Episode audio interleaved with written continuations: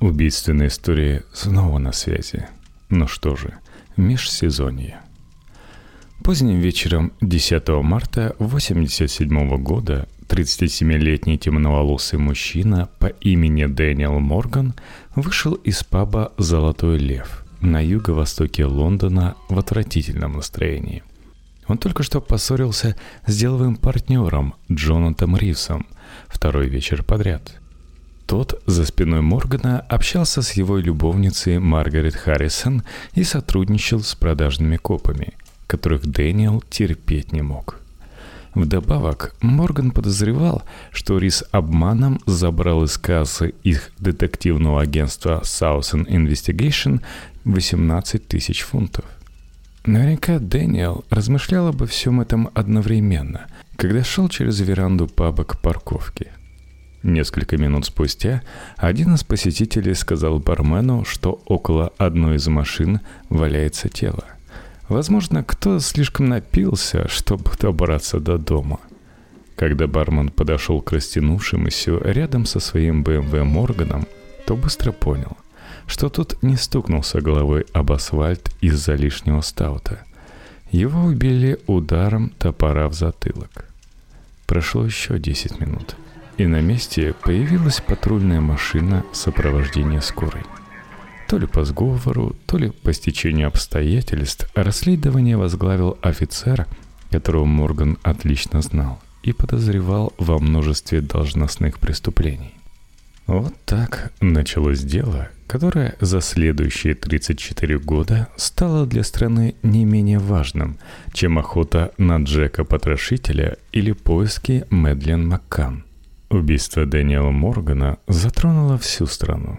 Привело к нескольким безуспешным попыткам покончить с институциональной коррупцией в госструктурах, пролило свет на незаконную связь между полицией и таблоидами и навсегда подорвало доверие многих британцев к правоохранительным органам. Но давайте вернемся к Дэниелу Моргану. Он родился в 49-м в Сингапуре – который тогда входил в состав Британской империи в семье военного. Он вырос с фотографической памятью. С одного взгляда мог запомнить номера машин и воспроизвести любые данные. По словам старшего брата Алластера, Дэниел помнил наизусть книгу рекордов Гиннесса. По итогу он отучился в сельскохозяйственном колледже, работал менеджером по продажам и торговым гидом.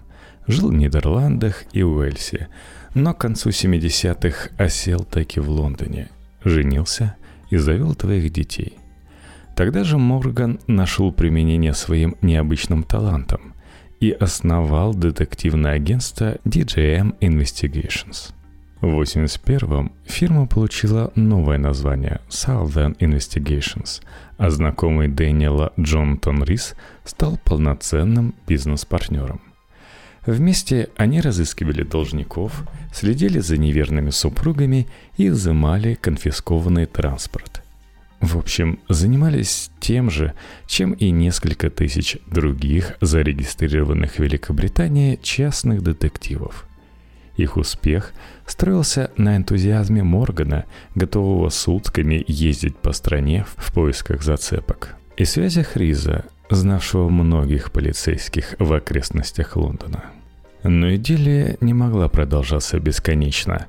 Меньше чем через 10 лет отношения между партнерами испортились. Морган жаловался, что выполняет почти всю работу, пока Рис напивается в пабах с продажными друзьями – Особенно Дэниела раздражал сержант Сид Филлери, который нелегально подрабатывал для Southern Investigations, иногда исполнял обязанности телохранителя и делился с Ризом полезной информацией. Ситуация обострилась из-за странной связи двух детективов с одной женщиной, агентом по недвижимости Маргарет Харрисон.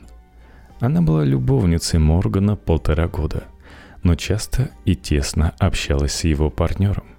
В течение трех месяцев Рис звонил ей с телефона у себя в машине около 60 раз и оплачивал школьное обучение двух ее дочерей. Харрисон так и не объяснила, что связывало ее с Ризом, но призналась, что по отдельности встречалась с обоими мужчинами в день убийства. Следователи приблизительно восстановили события последних суток жертвы. Вечером 9 марта Морган встретился с Ризом и сержантом Филлари в пабе «Золотой лев», куда раньше заглядывал всего пару раз – Мужчины поссорились. Дэниел обвинил напарника в краже 18 тысяч фунтов. Рис утверждал, что его ограбили, прежде чем он успел положить гонорар за расследование в банк. Но Морган не сомневался, что Джонатан разделил их с Филлари и пожалел, что агентство сотрудничает с полицейскими вроде этого сержанта. Тот посоветовал Моргану не лезть в чужие дела. Партнеры молча допили и договорились продолжить спор завтра на том же месте. На следующий день, примерно в 18.30, Морган встретился с Маргарет Харрисон в баре в пригороде Лондона. Впоследствии женщина вспоминала, что любовник вел себя как обычно. Вместе они распили бутылку вина. После 19 Дэниел ушел и отправился в Золотого Льва к Ризу. Филлари на этот раз не пришел – Вместо него ждали другого телохранителя, который подрабатывал в Southern Investigations, но он так и не появился. Немногочисленные свидетели подтвердили, что Морган и Рис снова ругались, а около 21.00 Джонатан ушел и оставил партнера разбираться с бумажной работой. Еще через 20 минут ушел и Морган. Именно тогда его в последний раз видели живым. Первое расследование проваливается. Следствие с самого начала пошло не по правилам. На дело назначили Сида Филлари, который в первое время после вызова не сообщил старшим офицерам о знакомстве с жертвой и сотрудничестве с Southern Investigations. Сержант скомпрометировал расследование – допросил приятеля Риза под присягой и сопроводил того на познание, изъял документы агентства, среди которых оказался и еженедельник Моргана за 1987. Дружба Риза и Филлари раскрылась примерно через месяц. Тогда же выяснилось, что полицейский собирался уйти со службы и присоединиться к агентству на постоянной основе. Вас, наверное, заинтересовало оружие убийства – Топор китайского производства. Его изучение ни к чему не привело. Рукоятку со всех сторон обмотали пластырем, чтобы не осталось отпечатков. С руки Моргана сняли часы Rolex стоимостью 830 фунтов, но в кармане пиджака оставили 1100 фунтов, так что версия с ограблением почти сразу отпала. К тому же пропали деловые бумаги, которые мужчина принес с собой в паб – это косвенно подтверждало, что убийство связано с работой Моргана. Куда серьезнее на ход дела повлияли показания бухгалтера Southern Agencies Кевина Леннона. По его словам, Арис обещал, что его друзья из полиции либо устранят Моргана, либо помогут организовать убийство. Мужчина открыто говорил даже о стоимости подобного заказа – примерно 1000 фунтов – к тому же он собирался устроить смерть партнера на территории района Катфорд. Его полицейские контакты отреагировали бы на вызов и скрыли компрометирующие улики. События после обнаружения тела развивались по схожему сценарию. На месте преступления не нашли ни крови, ни волокон, ни отпечатков. Полному отсутствию улик удивился даже проводивший дознание коронер – Филлари и еще двух полицейских из его отделения арестовали по подозрению в препятствии правосудию. Риза и его Шуринов, Глена и Горевианов задержали по подозрению в убийстве. Формально родственники Риза работали вышибалами, но следователям было известно об их связях со столичными наркодилерами. Шестерых подозреваемых допрашивали на протяжении 18 часов, но в итоге отпустили – Обвинений им так и не предъявили. Летом того же года еще один подозрительный случай послужил косвенным подтверждением того, что полицейские скрывают обстоятельства гибели Моргана. Знакомый частного детектива констебль Аллан Холмс скончался при подозрительных обстоятельствах. Его тело с пулевым ранением нашли на заднем дворе. По результатам расследования его смерть признали самоубийством – Холмс был не из тех, кого Морган называл продажными копами. Наоборот, ходили слухи, что констебль помогает в расследовании против коррумпированных полицейских. В таком случае его коллеги могли сговориться с Ризом и устранить сначала Моргана, а затем и самого Холмса. В 1989 отделение полиции по жалобам не нашло никаких свидетельств участия офицеров в убийстве, а Сид Филлари ушел на пенсию по медицинским показаниям и занял место Моргана в Southern Investigations – с тех пор родственники убитого детектива открыто говорят о том, что кто-то сверху пытается замять дело. У Дэниела была важная информация, его решили заткнуть, предположила мать жертвы Изабель Хульсман. А как вам такой поворот? Джонатан Рис общался и с полицейскими, и с преступниками, но что еще важнее, он, как и многие участники расследования, состоял в масонской ложе – Вопрос о степени влияния тайного общества на работу британской полиции балансирует между теорией заговора и открытыми обвинениями в коррупции уже более полувека. Бывший председатель полицейской федерации Стив Уайт рассказал, что высокопоставленные офицеры-масоны десятилетиями препятствовали продвижению по службе женщин и представителей этнических меньшинств, а также покрывали нарушавших закон коллег.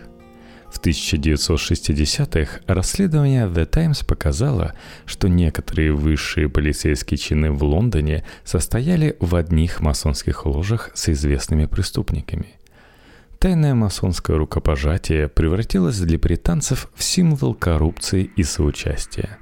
В начале 80-х полицейский масон помог товарищу по братству Кенту Ное, подозреваемому в убийстве и отмывании украденных 26 миллионов фунтов, избежать ареста и скрыться. Возможно, именно участие Риза в масонских манипуляциях коррумпированных полицейских привело к окончательному разладу с Морганом и сделало примирение невозможным. Еще одно совпадение, которое не посчитали доказательством сговора. Филлари состоял в той же масонской ложе, что и Риз. Участие партнера в убийстве частного детектива не вызывало сомнений – когда в 98-м полицейское управление в очередной раз возобновило расследование, в офисе Southern Investigations установили прослушку в надежде, что Рис и Филлари каким-то образом выдадут себя. Этого не случилось. Однако следователи получили доказательства другого преступления.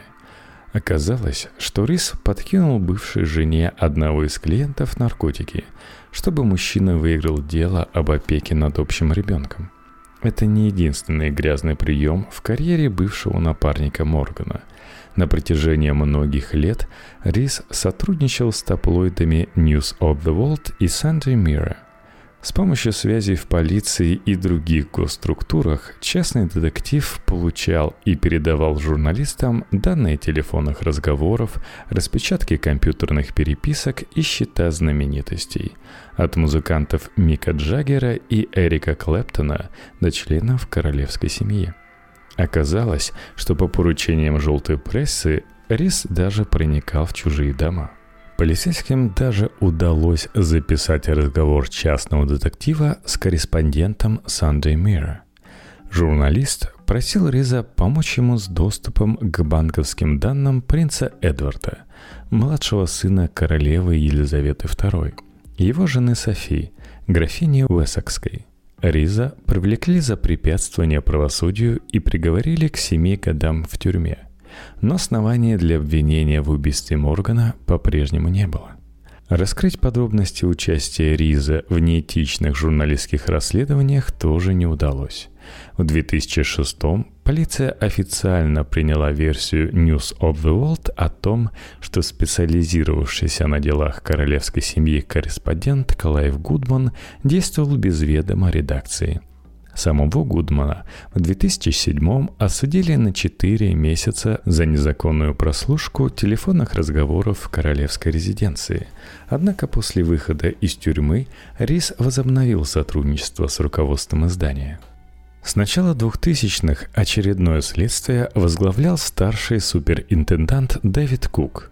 Энергичный шотландец дал несколько интервью, в которых четко и уверенно рассуждал об успешном завершении расследования. Исходная точка любого разбирательства по делу об убийстве Моргана – признание того, что это результат заговора, а не работы одиночки, рассуждал Кук. Не все вовлеченные могли знать о готовящемся убийстве, но они определенно были в курсе происходящего. Рис подкинул наркотики невинной женщине, чтобы ее муж заполучил ребенка. Это кое-что говорит о его характере. Для описания Филлари «мутный» слишком невидное слово. У меня больше шансов выиграть в лотерею, чем разобраться в его делишках. В апреле 2003-го Сида Филлари, который принял на себя руководство Southern Investigation, пока Рис отбывал наказание, также осудили и приговорили к тюремному заключению. В компьютере бывшего полицейского обнаружили детское порно. Кук убедил трех известных преступников с юга Лондона дать показания против Риза, Филлари и их сообщников в обмен на неприкосновенность. Лишь в сентябре 2009 после того, как несколько десятков человек арестовали, а затем отпустили без обвинений, в Центральном уголовном суде Олд Белли начался процесс над пятью основными подозреваемыми. Это убийство – один из самых громких секретов Полишинели в юго-восточном Лондоне, сказал суперинтендант Кук. Многие знают имена участников, и некоторые уже поделились информацией – Дэниел Морган был трудолюбивым человеком и любил своих детей. Мы надеемся, что сможем успешно завершить его дело в суде. На этот раз следователи не сомневались в успехе. У них были свидетели, и они подробно восстановили картину произошедшего. По версии обвинения, Моргана решили убить после того, как он узнал, что Рис отмывает через агентство деньги, полученные от продажи наркотиков – Партнер пригласил Дэниела в паб, заманил в ловушку. Один из шуринов Риза, Глен Виан, нанес решающий удар топором. Второй караулил, Четвертый сообщник, Джеймс Кук, увез убийц с места преступления на бледно-зеленом Volkswagen Polo. Сид Филлари помог запутать расследование и скрыть улики. Однако надеждам Кука не суждено было сбыться – в течение двух следующих лет суд отстранил трех полицейских информаторов. Их показания признали ненадежными, а сами свидетели якобы скомпрометировали себя. На протяжении всего расследования и процесса за суперинтендантом и его женой незаконно следили корреспонденты News of the World.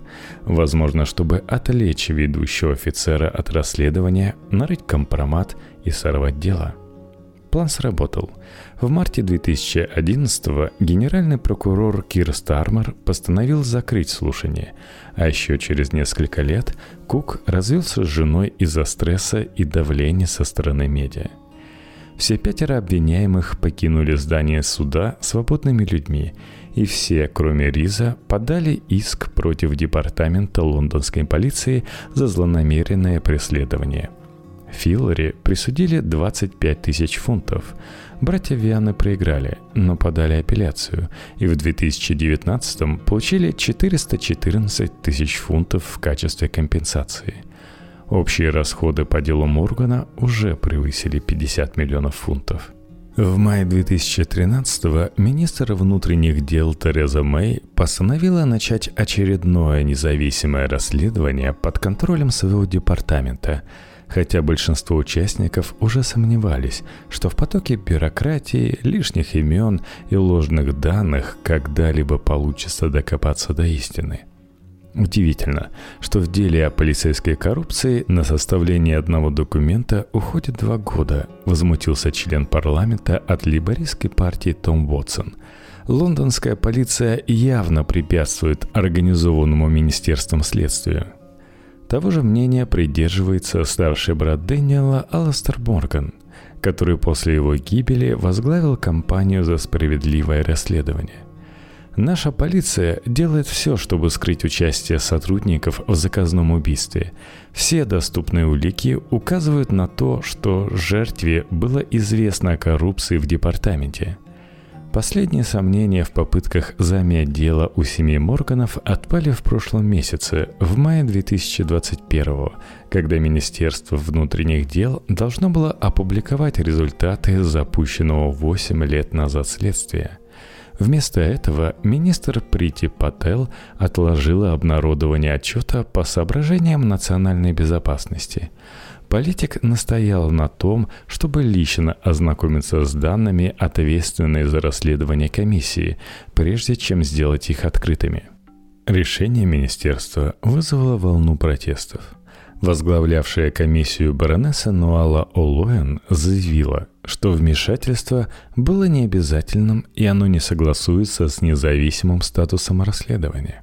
Морганы назвали выступление Паттел ударом по зубам для семьи, которая годами терпела эту пытку и ждала обнародования отчета. Корреспондент The Guardian Ник Дэвис резюмировал общественное возмущение. Семья медиамагната Руперта Мердока, владелец новостной компании News Corp, в состав которой входит News of the World, и начальником полиции, отлично известно, что говорится о них в этом отчете. По закону комиссия была обязана отправить отчет тем, кого критикуют, чтобы у них была возможность подготовить ответ.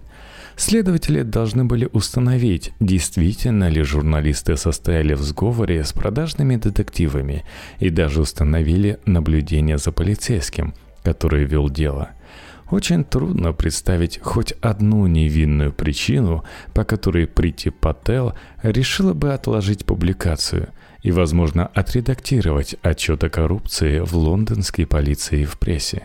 Хоть конфликт и уходит достаточно далеко в прошлое, он все еще далек от завершения. Комиссия отказалась представлять отчет Министерству внутренних дел до публикации, поскольку ничто в деле не угрожает национальной безопасности. 25 мая член Палаты общин от лейбористской партии Крис Брайант потребовал у Паттел не препятствовать обнародованию отчета. Благодаря коррупции в полиции и вмешательству News UK семья так и не добилась правосудия – Сможет ли министр согласовать с комиссией и родственниками Дэниела дату публикации отчета без сокращения редактуры – Люди беспокоятся, что она этого не сделает. Согласится ли она опубликовать данные о встречах сотрудников своего департамента с представителями News UK за последний год? Если нет, люди вправе решить, что укрывательство продолжается. Как у них там все интересно в политике. Наконец, Министерство внутренних дел назначило новую дату публикации – 15 июня – Однако добавила, что узкий круг сотрудников все-таки получит доступ к отчету. Маловероятно, что министр внутренних дел каким-то образом отредактирует отчет, говорится в заявлении. Однако, если это все-таки произойдет, любое исправление будет сопровождаться соответствующим примечанием.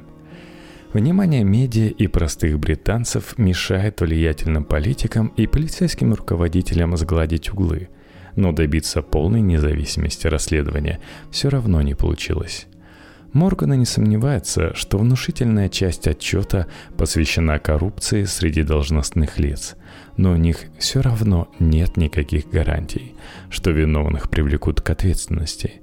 Даже если результаты расследования будут опубликованы без правок, Надежда семьи частного детектива на правосудие и справедливость в 2021 остается такой же призрачной, как и 34 года назад. Василий Легойда для «Репаблик». Да уж, когда к убийствам причастны полицейские или милиционеры, которые знают, как устроена расследовательская работа и на какие улики обращают внимание следователи – то дело становится практически нераскрываемым. На этом все. Если вам понравилось, пишите в комментариях, ставьте лайки и звездочки в iTunes тоже ставьте. Это помогает стимулировать меня записывать подкасты и дальше. Ну и напомню, что для лучшего стимулирования у меня есть Patreon. patreon.com slash